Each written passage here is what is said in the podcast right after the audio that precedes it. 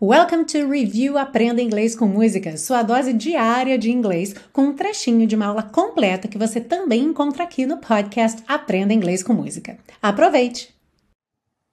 Na sequência, nós temos Shall I stay? Eu deveria ficar? Então, o shall aqui, ele está sendo utilizado como um sinônimo do should, que é aquele deveria quando você pede um conselho ou quando você dá um conselho para alguém. O shall é uma palavra que vem caindo em desuso ao longo do tempo, então é cada vez mais raro a gente ver essa palavra sendo utilizada.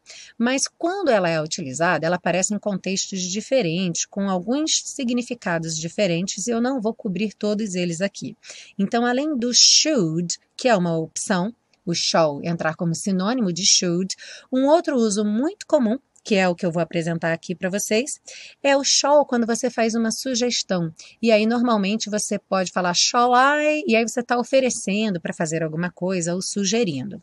Por exemplo, It's hot in here, shall I open the window? Está quente aqui, devo abrir a janela? Ou quer que eu abra a janela? Então, oferecendo abrir a janela. Ah, e se você busca um curso de inglês passo a passo com a minha orientação, conheça o Intensivo de Inglês da Teacher Milena, meu curso de inglês que te oferece 30 dias de garantia incondicional. Saiba mais em www.intensivo.teachermilena.com.